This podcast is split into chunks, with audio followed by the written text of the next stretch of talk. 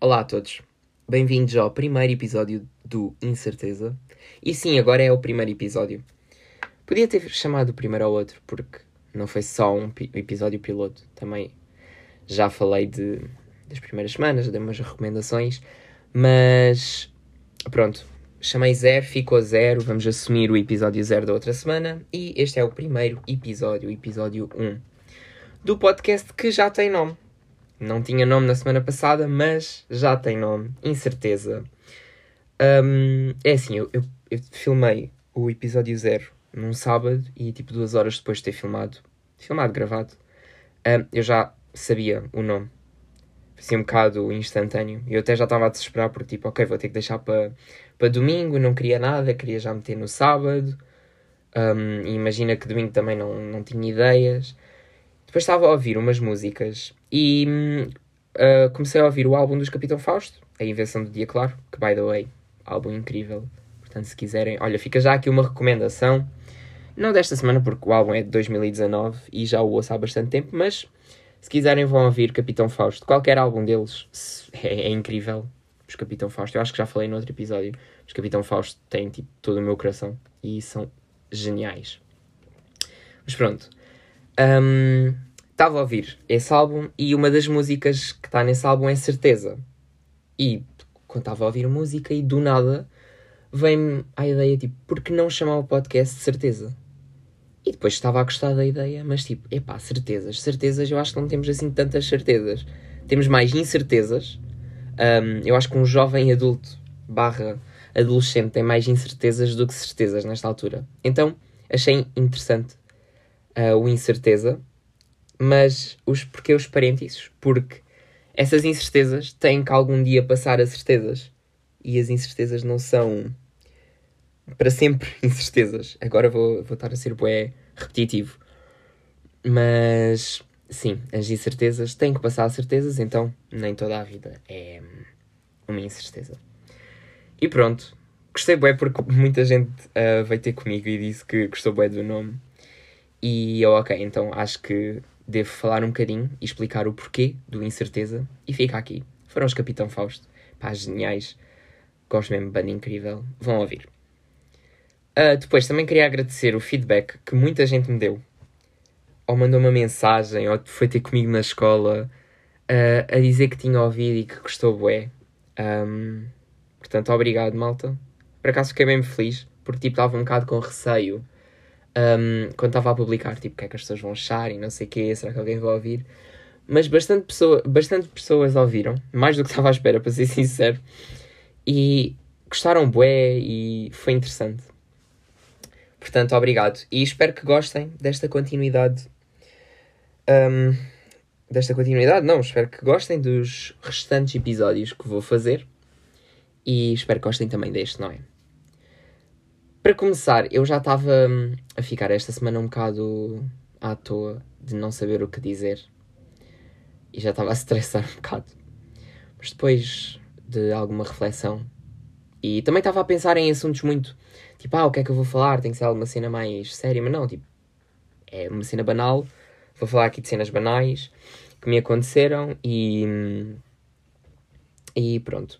Cenas desta semana, pronto. Que foi o que eu disse que ia falar, era trazer assuntos que tinham acontecido durante a semana. E pronto, e depois já encontrei aqui várias coisas e se não me despachar vai ser um episódio longo, então eu vou tentar ser o mais rápido possível, porque eu não gosto de episódios grandes de podcast, então não quero fazer episódios grandes de podcast. Primeiramente, agora numa parte mais dos temas, isto foi uma parte introdutória.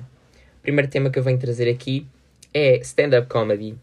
E fui ver, passado muito tempo, stand-up comedy ao vivo. Fui ver a Buma na Fofinha. É portuguesa, para quem não sabe. Para quem não conhece, vá ver coisas dela, o trabalho dela, porque acho que é um trabalho bastante interessante. Tipo, uma mulher na comédia. Pronto, porque realmente conheço bastantes homens na, na comédia, mais homens do que mulheres. E a Buma na Fofinha é muito boa. E no sábado, em que publiquei o podcast, fui vê-la. Que ela veio cá ao Algarve. E hum, gostei bastante. Por acaso vou falar um bocadinho. Por acaso não, vou falar um bocadinho sobre o que achei. E. hum, Epá, gostei muito. Vou já dizer aqui que gostei bastante. Gostei bastante da Bumana Fofinha. E. hum, a comédia dela é. Não sei, é mais verdadeira do que certos hum, comediantes nós temos em Portugal. Não sei, achei que era mais tangível às pessoas e que as pessoas podiam se identificar um bocado mais. E era comédia na mesma, estão a perceber? E foi interessante. Um, foi tipo assim uma, um, uma comédia diferente. Não sei se vocês estão a fazer ideia do que é que eu estou a dizer. Mas, mas sim, há muito tempo que eu não via stand-up e gostei bastante. Foi uma maneira de voltar ao stand-up uh, pós-pandemia. Porque antes da pandemia eu ia bastantes vezes. E a última vez que fui foi ver o Pedro Teixeira da Mota. Que eu acho que aí já foi após a pandemia. Um, mas foi mesmo a única pessoa que eu, pá, há 3 anos. Em 3 anos eu acho que só vi mesmo o Pedro Teixeira da Mota. E a Bumba na Fofinha agora vai voltar um, com as minhas idas a stand-up comedy, que já tenho uma em fevereiro para ver o extremamente desagradável. E estou demasiado entusiasmado porque adoro o extremamente desagradável. Tipo, podcast incrível. É tipo, estamos num mood de merda. Não sei se devia dizer palavrões, não queria, mas pronto. Pá, é meter um, um episódio de extremamente desagradável e ficamos logo bem. Pronto, não é assim tão fácil, mas pá, dá para rir. Não sei, pá, o extremamente desagradável é muito bom. Mas Bumba na Fofinha, se vocês tiverem a oportunidade para irem ver ao vivo, pá, as pessoas que me devem estar a ouvir são todas do Algarve e ela já veio, então pronto, agora não vai dar, mas a posteriori, se ela vier outra vez aqui, uh, aconselho a irem vê-la. Ela ainda está a fazer uma tour por outros lados em Portugal e se tiverem a oportunidade, pá, vão, porque é muito bom. Agora vou falar um bocadinho sobre polémicas desta semana. Então, acho que tivemos dois assuntos assim principais e que duraram e deram que falar durante a semana toda. Um, primeiro, falando da greve dos professores, foi. Eu já sei que a greve dos professores dura desde o início de janeiro. Um, só que na minha escola só começaram, tipo, os professores só se manifestaram esta semana. E tive pessoas a falarem a explicarem mesmo, tipo, o porquê da greve e porque é que estão a fazer e porque é que os professores estão tão irritados, porque acho que nós percebemos e sabemos que eles têm bastante trabalho, mas nunca tínhamos entendido bem, pelo menos eu e a maioria da minha turma, nunca tinha entendido bem, tipo, porquê. E a minha professora teve a explicar, uma das minhas professoras teve a explicar, e é, é um assunto bastante complexo, e pronto, também não vou estar aqui a, a expor essa situação toda, se vocês falarem com algum dos vossos professores ou na internet isso deve estar, o porquê da greve, mas pronto, são injustiças que eles têm para passar de escalões e pronto, isso envolve ordenados, mas pronto, e as pessoas querem acabar com isso e têm bué problemas, mas pronto, isso é um bocado triste e imaginem, eu vejo professores meus que gosto bastante e pronto, mesmo os que não gosto e não conheço, tipo, tristes porque estão numa profissão que gostam e que escolheram e estão a ter bué problemas e tive uma professora na minha explicação um, a dizer tipo ah, porque é que eu ia ser professora, só dá trabalho, não sei o quê. Claramente que ela estava a gozar, porque ela deve gostar de ser professora, mas às vezes deve cansar, não é? E é por isso que às vezes as pessoas não estão num dia fácil, porque pronto, estão, sentem-se injustiçados, e com razão, pelo que a minha professora de Biologia teve a dizer, pronto, essa parte dos escalões que às vezes deviam passar e não conseguem. Um, é, é normal, não é? Acho que qualquer um de nós se sentia assim. E, e às vezes os alunos ainda têm a mania de fazer as pessoas sentirem pior. E pronto, e depois pronto, há aquele bate-bocas, depois vai para a rua e não sei o quê. Pá, eu acho que nós temos que tentar compreender mais o lado do outro. Pronto, aqui estou a falar das pessoas, mas também pode ser um empregado de mesa, um, um lojista, pá, não sei. Temos que, se uma pessoa está a ser rude, pá, eu sei que uma pessoa que trabalha não pode trazer os problemas do exterior, mas às vezes é um bocado inevitável estarmos 100% bem, não é? E aí o trabalho vai ficar afetado mesmo que a gente não queira e que sejamos excelentes profissionais. Claro que há uns que conseguem realmente, outros não, mas às vezes é complicado e acho que dar um apoio aos nossos professores é bastante importante. E pá, se eles fizerem greve é tipo dar-lhes força e se não fizerem é dar força também, porque pronto, há pessoas que não têm uh, possibilidades financeiras, que é super legítimo, e há pessoas que pronto, não concordam com greve também. Mas pronto, realmente é uma situação bastante complicada e só esta semana é que eu tive a noção do, dos problemas que, os, pronto, que as pessoas têm e também da densidade, da densidade não, da, da imensidão de pessoas que estão a fazer greve e epá, hum, tipo, nunca vi as pessoas tão unidas, para ser sincero. E pá, por um lado é um bocado giro de se ver, tipo, as pessoas assim tão unidos. Um, mas pronto, um, tão unidos por uma situação má também é um bocado chato. Depois, um, outra, um, outro assunto polémico que eu queria falar é, foi o Christina Talks, que também aconteceu no sábado. Um, então, eu ainda pensei seriamente se devia falar disto aqui ou não. Porquê? Porque primeiro eu não fui ao Christina, ao Christina, ao Christina Talks e hum, não sei o que é que se passou lá. Não sei o que é que as pessoas sentiram, o que é que aconteceu. E. Um, mas pensei em falar só para dar tipo aqui um bocado a minha opinião. Imaginem, eu acho que toda a gente viu aquele vídeo dela a dizer que os sapatos um, custavam mais que certos ordenados daquela, das pessoas, de maioria das pessoas que estavam naquela sala. E quando eu vi aquilo eu fiquei tipo, bem, um, o que é que esta gaja está para aqui a dizer? Está toda tipo mamada dos cornos, tipo, uh, literalmente a ofender as pessoas, meio que a rebaixar. Um, mas depois tive a falar com a minha mãe, que ela foi ao Cristina Talks. Sim. Um, e depois ela teve a dizer, pronto, mas isso não foi bem assim. Não, isso tem um, um contexto. Depois estive a pensar, eu realmente, tipo, as pessoas começaram a falar e literalmente. Um, pá, isto pá, não é bullying, mas a falarem bem mal dela por causa de um vídeo que as pessoas nem tiveram contexto de seguir e que foi tirado naquele momento e que alguém pensou, isso, eu meter isto na internet, isto vai dar boa polémica, então bora. Um, e foi o que aconteceu. Só que as pessoas tipo, não têm um contexto, um background do que é que aconteceu e vamos estar a opinar por aqui. Pá, eu, eu vou ser sincero, eu não estou a dar a razão à Cristina, nem sei o que a minha mãe não explicou e eu também não nem quis perceber bem qual era o contexto. Mas.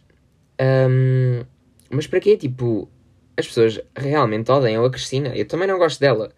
Não Pronto, uh, não gosto dela, mas. Epá, deixem a mulher em paz, fuck, tipo, estão sempre, sempre atrás dela, qualquer coisa que ela faz, qualquer post, qualquer cena que ela diz, tipo, estão sempre ali a, a falar dela e depois, tipo. Ah pá, acho desnecessário. Desculpem, acho demasiado desnecessário.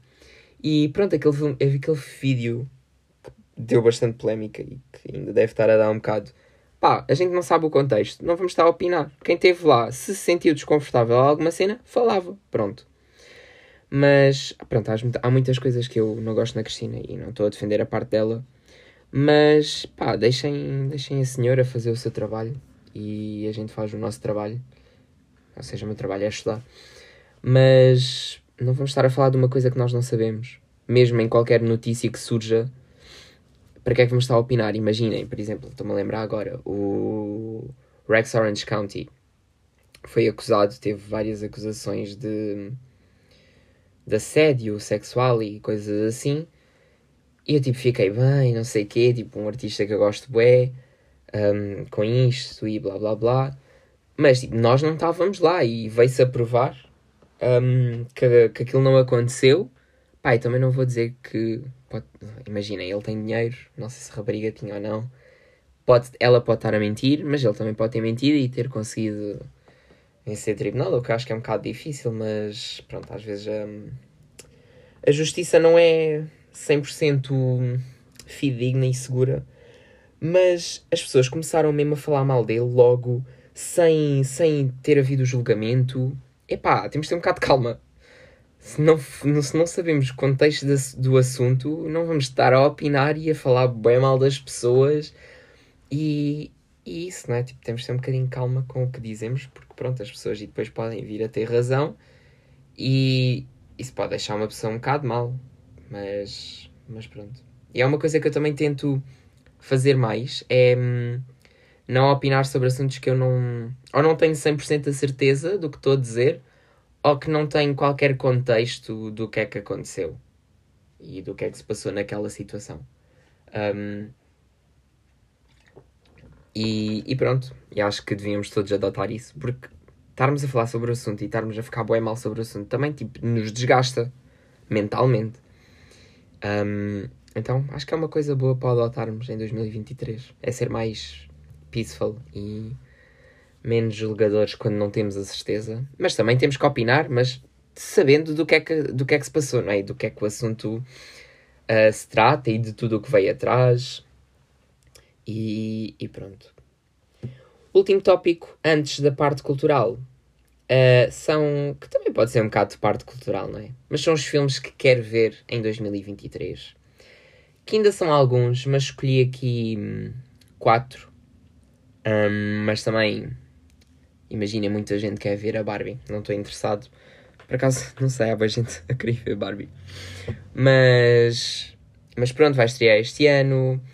A Pequena Sereia também acho que vai sair. Um, Velocidade Furiosa 10 vai sair e acho que foi gravado em Portugal. Por acaso até quero ver. Mas não sei se vá ao cinema gastar dinheiro. Porque fui, ao no... fui ver o 9 no cinema. E pá, e não gostei nada. Tipo, não gostei mesmo nada. Mas como é, como é vai ser gravado em Portugal? É por isso que eu quero ver. Porque se não fosse gravado em Portugal, não. Não ia ver. Mas pronto, tenho aqui quatro filmes. Quatro? Sim, quatro filmes que estou bastante entusiasmado. Começando com o Dune. Dune 2 vai sair nos cinemas, acho que é em novembro. Não tenho bem a certeza. Podia ter pensado nisso e ter metido aqui. Mas é mais para o final do ano, isso eu sei. E epá, eu adorei o primeiro, completamente. É, só não dei 5 estrelas, literalmente a, a pensar: epá, eu não vou dar 5 estrelas a este porque se o Dune 2 for como está toda a gente entusiasmada e à espera, vai, as 5 estrelas vão para o Dune 2. Mas, epá, como criaram o ambiente, como mostraram a história, o soundtrack, os planos, estava tudo incrível. Estava tudo lá, tudo o que era para estar, estava lá. E o Dune foi muito bom mesmo. Houve pessoas que não gostaram assim tanto, acharam uma seca, mas eu não consigo entender. Uh, não consigo entender como. Pronto, eu gostei, bué, mesmo muito. Então eu acho que se o Dennis. Um, se ele fizer a mesma coisa que fez com o primeiro, o segundo tem tudo para esta saga, que não é saga, acabar em grande. Um, porque acho que vai ser só o Dune 1 e o Dune 2, mas acho que tem tudo para acabar em beleza. E além disso, Florence Pugh vai entrar no filme e estou viciadíssimo, estou viciadíssimo nela e vai entrar no Dune 2. Por acaso estou também entusiasmado para vê-la no filme. Acho que vai dar ali um. Mais uma cena ao filme. E pronto, Dune 2 fica aqui. Um, para o fim do ano, que é pena. Mas pronto, uh, primeiro filme que estou bastante entusiasmado para ver. Depois, Guardiões da Galáxia 3. Acho que, sim, eu falei disso no outro episódio. Mas pronto, quero acabar todos os filmes que me faltam uh, de ver da Marvel. Para ver este no cinema, para ser o primeiro filme a ver da Marvel no cinema. Eu já vi os Guardiões da Galáxia 1 e gostei bastante. Tipo, os Guardiões da Galáxia acho que é tipo dos meus filmes favoritos até agora. Um dos. E hum, yeah, já disse que estou a gostar bastante de ver Marvel, está a ser super interessante. Não pensava que ia gostar tanto, para ser sincero. Mas mesmo aconteceu-me com Harry Potter, eu dizia que tipo não ia gostar e que não gostava, até ver, e meio que me viciei. E pronto, Guardiões da Galáxia 3 também vai ser em maio, não sei dias, não apontei datas, podia-me ter lembrado, mas sei que vai sair em maio, então espero conseguir ter a oportunidade de ver o filme no cinema, porque já estou entusiasmado para ver. Depois, Oppenheimer, do mesmo diretor que fez o Dun Dunkirk e o Interstellar, que Interstellar é tipo dos meus filmes favoritos de sempre. Estou demasiado entusiasmado também para ver este filme. Não faço puta ideia do que é que ele vai falar. Um, ainda não vi mesmo nada, mas já ouvi dizer que vai ter tipo uma explosão qualquer. Não percebi, uma coisa que ninguém está bem a entender como é que ele vai fazer. Um, mas estou demasiado entusiasmado porque tem um cast incrível. Mais uma vez, Florence Pug no filme. E sim, estou com bastantes expectativas para ver este filme. E tenho mesmo que vê-lo no cinema porque acho que hum, os planos vão uh, ser muito bons para ver numa sala de cinema. E sim, mais um filme. Este acho que é em julho que vai sair. Uh, espero não estar errado. Mas sim, vai sair a meio do ano. E também muito entusiasmado. Por último, The Killer, do Fincher. Uh, o mesmo diretor que fez o Seven e Fight Club, que Fight Club também é outro dos meus filmes favoritos de sempre. Fight Club e Interstellar têm tipo o meu coração. Uh, preciso ver o Interstellar outra vez, porque o Fight Club já o repeti, mas também não me importava de repetir outra vez. Mas passam filmes incríveis. Pronto, fica também aí a recomendação desses filmes, porque são filmes muito bons. E The Killer, um, também não faço ideia do que é que falam. eu, já não, eu já não leio nada antes de ir para o cinema. Vou explicar isso na recomendação cultural desta semana. Mas eu já não leio nada, não faço ideia do que é que o filme se trata. Uh, vi o After Sun, aquele que eu vos disse, o The Menu, sem saber puta ideia do que é que falavam. Gosto de descobrir ao longo do filme. Mas uh, este diretor é incrível, adoro os filmes que ele faz. Portanto, é um filme que pode prometer, mas é a Netflix que vai lançá-lo. Então, espero que não façam bosta.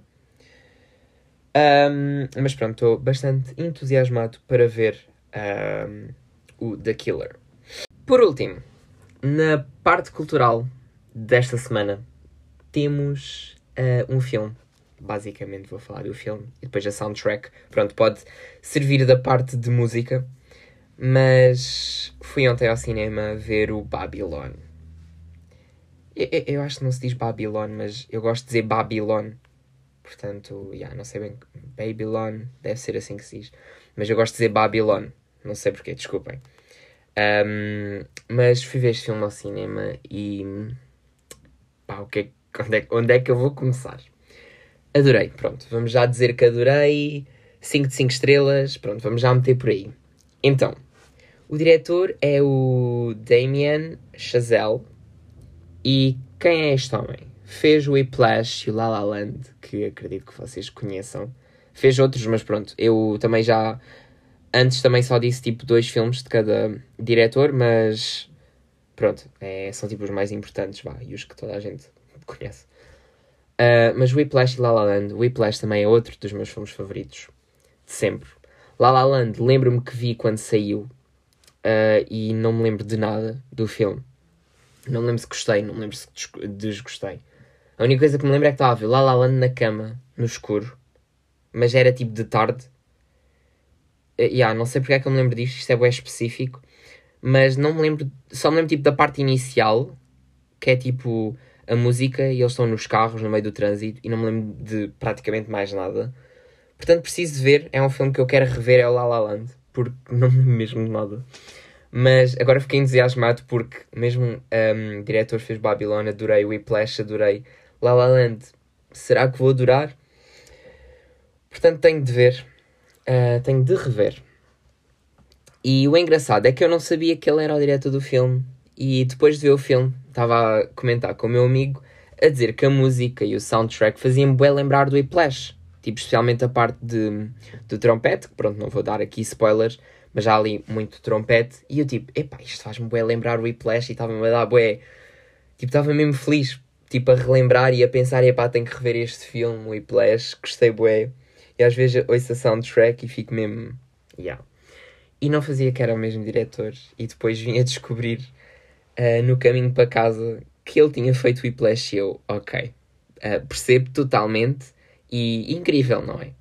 Uh, porque dá para um, relacionar algumas coisas. E também já vi um vídeo qualquer que também houve pessoas a relacionarem um bocado o La La Land com o, o Babylon. Mas pronto, como já disse, não me lembro nada do que é que o La La Land fala, então não posso estar aqui a opinar sobre isso. Uh, mas o que é que é o filme?